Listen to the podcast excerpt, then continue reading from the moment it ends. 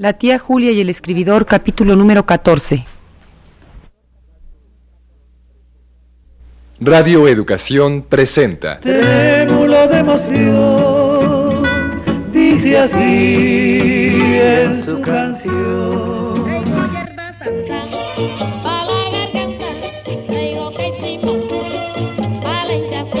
Me cansé de.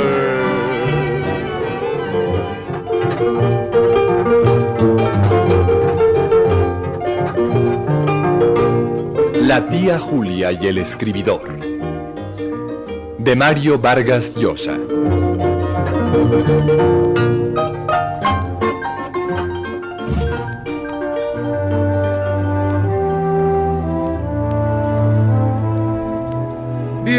Señor Tello. El tiempo apremia y lo que importa aquí es nuestro caso. Vamos al grano. Y para principiar un consejo, lo recomendable, lo que le conviene, Gumercindo Tello, es la verdad, la limpia verdad. La verdad. ¿La verdad? ¿Cuál, señor juez?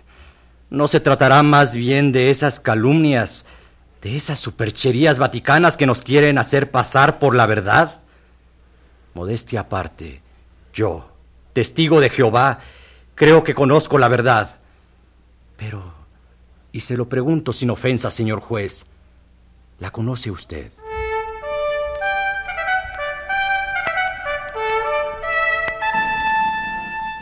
Radio Central presenta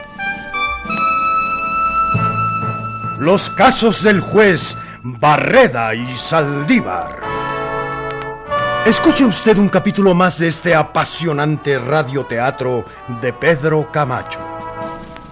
Nuestra inesperada visita a Pedro Camacho terminó poco después de las 2 de la mañana. La tía Julia y yo íbamos en el colectivo rumbo a casa del tío Lucho. Yo la acompañaría hasta la esquina para después irme a mi casa. Bueno, la de mis abuelos. ¡Qué noche! Ha sido algo bastante excepcional. Primero nos invita a compartir su cena y luego nos hace partícipes de su secreto. No lo puedo creer.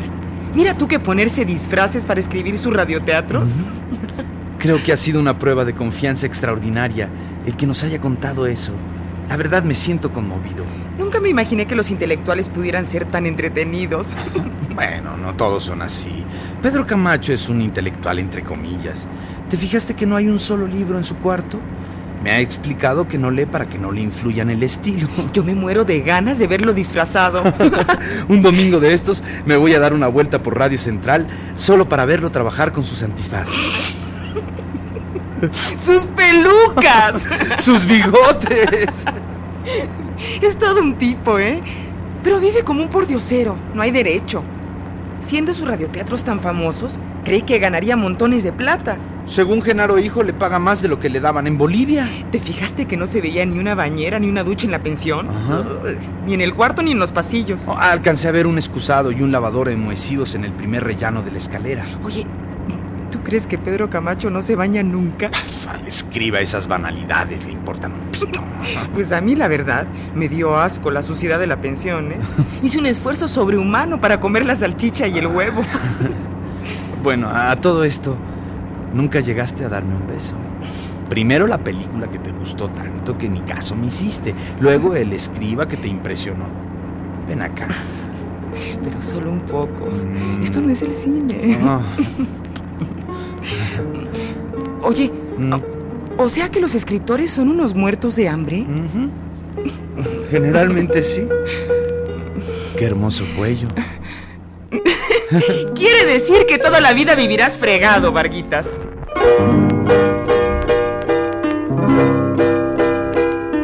Ahora mismo, mientras pone en marcha su Dodge y espera dos minutos a que se caliente el motor, los pensamientos de don Federico Telles Unzátegui una vez más remontan el tiempo, el espacio hacia la población selvática de su niñez y hacia el espanto que fraguó su destino.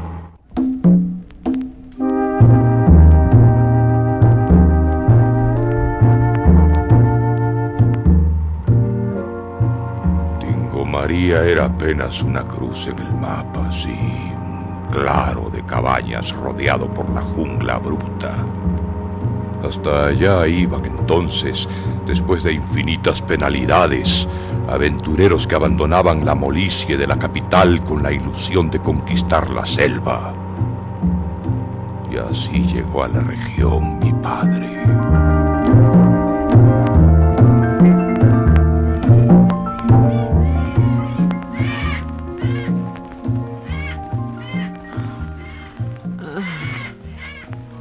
Hildebrando. ¿A qué lugar nos has traído? Este es el principio de una vida nueva, mujer. Un futuro brillante. Haré mía esta jungla. Talaré árboles y exportaré maderas preciosas. Cultivaré la piña, la palta, la sandía, la guanábana y la lúcuma para los paladares exóticos del mundo y con el tiempo Tendré hasta un servicio de vaporcitos por los ríos amazónicos. Ven acá, Federico, hijo. Mira lo que será tu patrimonio. El patrimonio de Federico Telles Unzástegui. Tengo hambre, papá. Maite, amor mío, saca algo de las provisiones y almorcemos. Las catástrofes naturales lluvias, las plagas, los desbordes y las limitaciones humanas liquidaron uno tras otro los ideales de mi padre.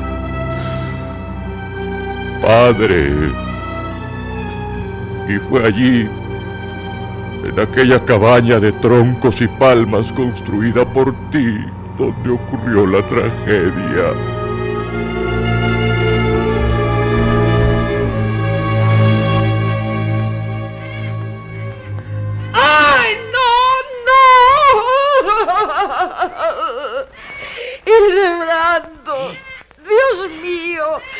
Dios de todos los cielos.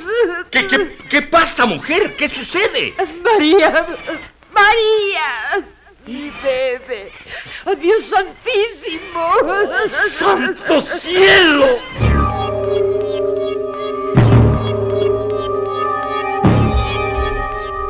En aquellas noches calurosas, yo acostumbraba sacar mi camastro a orillas del pendencia para dormir arrullado por el agua. No me di cuenta de nada.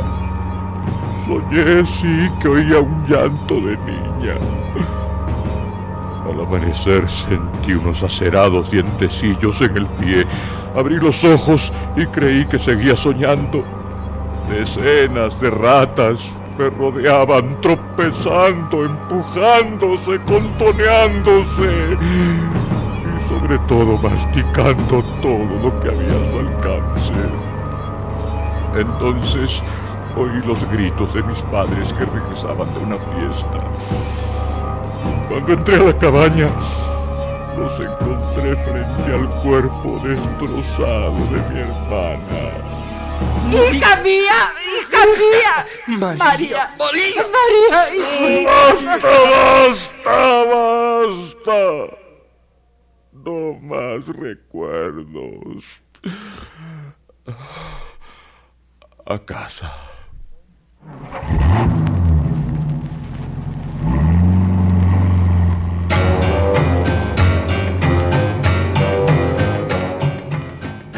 Don Federico Telles Unzategui.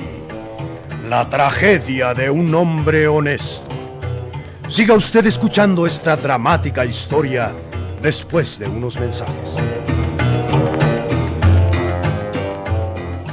Al lado de la prodigiosa fecundidad de Pedro Camacho, que producía 10 capítulos al día, yo me sentía hecho un imbécil tratando de sacar un relato en un mes.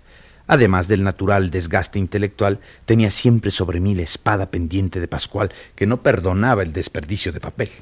Ay, don Mario, los genaros nos van a correr el día que se pongan a revisar el papelero. Ni modo que les digamos que se nos va todo ese papel en redactar los boletines. Ya, Pascual, ya déjame en paz. A mí no me preocupa tanto el papel que botas como la energía que pierdes. Sí, pues al cabo que usted no trabaja aquí, don Javier. Por eso puedo ser objetivo, mi buen Pascual. Mm. Esa anécdota no tiene futuro, Mario, ya déjala. Pero ¿cómo que no? Ya verás, Será un relato tipo Los Olvidados. ¿La has visto? ¿Esa de Buñuel? No, todavía no. Pues por eso no entiendes. Será un relato de niños hombres, jóvenes lobesnos, endurecidos por las ásperas condiciones de vida en los suburbios. Bueno, la historia es cierta, don Javier. Yo mismo la vi con estos ojos que se han de comer los gusanos. Lo que pasa, Pascual, es que tienes mucha imaginación y has hecho tonto aquí al bueno de Mario. Óyeme. No, no, no, de veras que lo vi. Por allá en el aeropuerto, esos chiquillos se echan en la pista, en el extremo de la pista. Y cada vez que un avión despega, los muchachos se levantan del suelo como si flotaran. Es perfectamente lógico. La presión del aire desplazado hace que un cuerpo ligero como el de los muchachitos se eleve y así ellos se divierten levitando. La presión de aire provocada por los aeroplanos no levanta ni a un recién nacido. Que sí lo levantan, Javier. Te digo que no. Bueno, en todo caso, en mi cuento los personajes levitarán. Bueno, si quieres hacer un cuento fantástico. No será fantástico en absoluto, será bien realista. El marco social... Pero desde el momento en que introduces un elemento fantástico como el de la levitación, automáticamente estás fuera del realismo. El tratamiento será totalmente realista. Pero será un cuento fantástico. No seas terco, Javier. El terco eres tú. Bueno, si no me creen, ¿por qué no va usted mismo a verlo, don Javier? Eso, ahí está. Vamos esta misma noche a los descampados de la COPAC para verificar qué hay de verdad y de mentira en estos juegos peligrosos. Así se va a llamar mi cuento. Juegos peligrosos. Bueno, hecho. Hoy mismo. Eso, eso. Ah. No, hoy no puedo. Ah, ya le salió el miedo. No, hoy no puedo. Quiero ver a Julia. Ah, ah. Bueno, está bien. Como Celestino de ustedes dos, mi deber es respetar las citas de amor. ¿A qué horas la vas a ver? No sé. No hemos hecho cita. Pero hoy me toca almorzar donde el tío Lucho. Ahí nos pondremos de acuerdo. Entonces, ¿qué? ¿Siempre no? No, esta noche no, Pascual. Mm. Mario tiene un compromiso muy importante. Pero no creas que se me va a olvidar, ¿eh? No, hombre, no. Esta misma semana vamos. Bueno. Salúdame a Julia. Y ya hagan algo más que besarse como tórtolos de 15.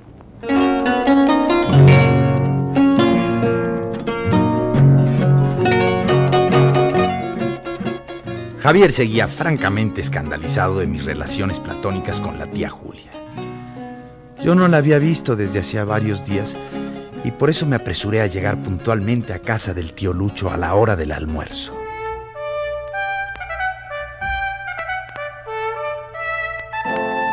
¿Qué verdad conoce usted, señor juez? ¿La verdad en torno a la fantasía de la cruz? ¿A la broma de Pedro y la piedra? ¿Tal vez a la tomadura de pelo papal sobre la inmortalidad del alma? Nosotros, los testigos de Jehová. La verdad en torno al delito cometido por usted al abusar de la menor Sarita Huanca Salaverría. La verdad en torno a ese atropello Olga, a una bájale a esa inocente de radio. 13 años. La verdad en torno a los golpes que le propinó, a las amenazas con que la aterrorizó, al estupro con que la humilló y tal vez preñó. Ya llegó Marito. ¿Marito? ¡Ay, hijo, perdona! Pero este radioteatro es verdaderamente... ¡Ay, ya, ya, mujer! Por lo menos hoy almorcemos a tiempo. Está bien, está bien. Si ya lo apagué hace horas. Siéntate, Marito. En un momento está el almuerzo. Gracias, tía. ¿Y qué, muchacho? ¿Mm? ¿Cómo va la literatura? Bien, eh, más o menos, tío Lucho. Eh, ¿No te gustaría un whisky tempranero? ¡Lucho! Mm. No creas que no te oigo acá en la cocina, ¿eh? Va, va, va. Solo uno, mujer, en honor a Marito. En honor a tu hígado. Ay, va, va, va. Vamos a tomarnos un buen whisky, Mario. Eh, ¿Quieres el tuyo solo o con agua? Eh, eh, solo. ¿Y Julia? ¿Dónde está? Ah, salió. ¿Dónde fue Julita, Olga? ¿Qué? Ay, no que oyes todo. ¿Que a dónde ha salido Julia? ¡Ah! Salió con el doctor Osores. Es cierto, sí. ¿Tú te acuerdas de él, Mario? El doctor Guillermo Osores. No, no me acuerdo. Ese sí que es un buen partido. Viudo, serio, rico, buen mozo y con solo dos hijos que ya son mayorcitos. ¿No es el marido que necesita mi hermana? A ver, Lucho, Mm. sosténme los platos, Ah, hijo. ah, bueno, vamos a la mesa. Ah. Las últimas semanas Julita estaba perdiendo el tiempo de mala manera.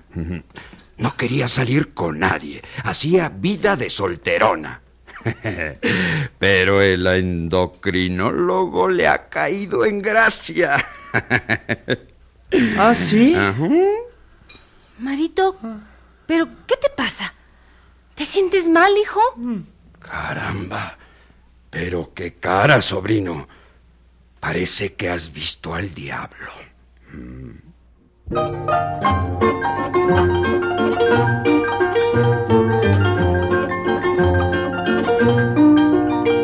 La tía Julia y el escribidor. De Mario Vargas Llosa. Esta fue una producción de Radio Educación.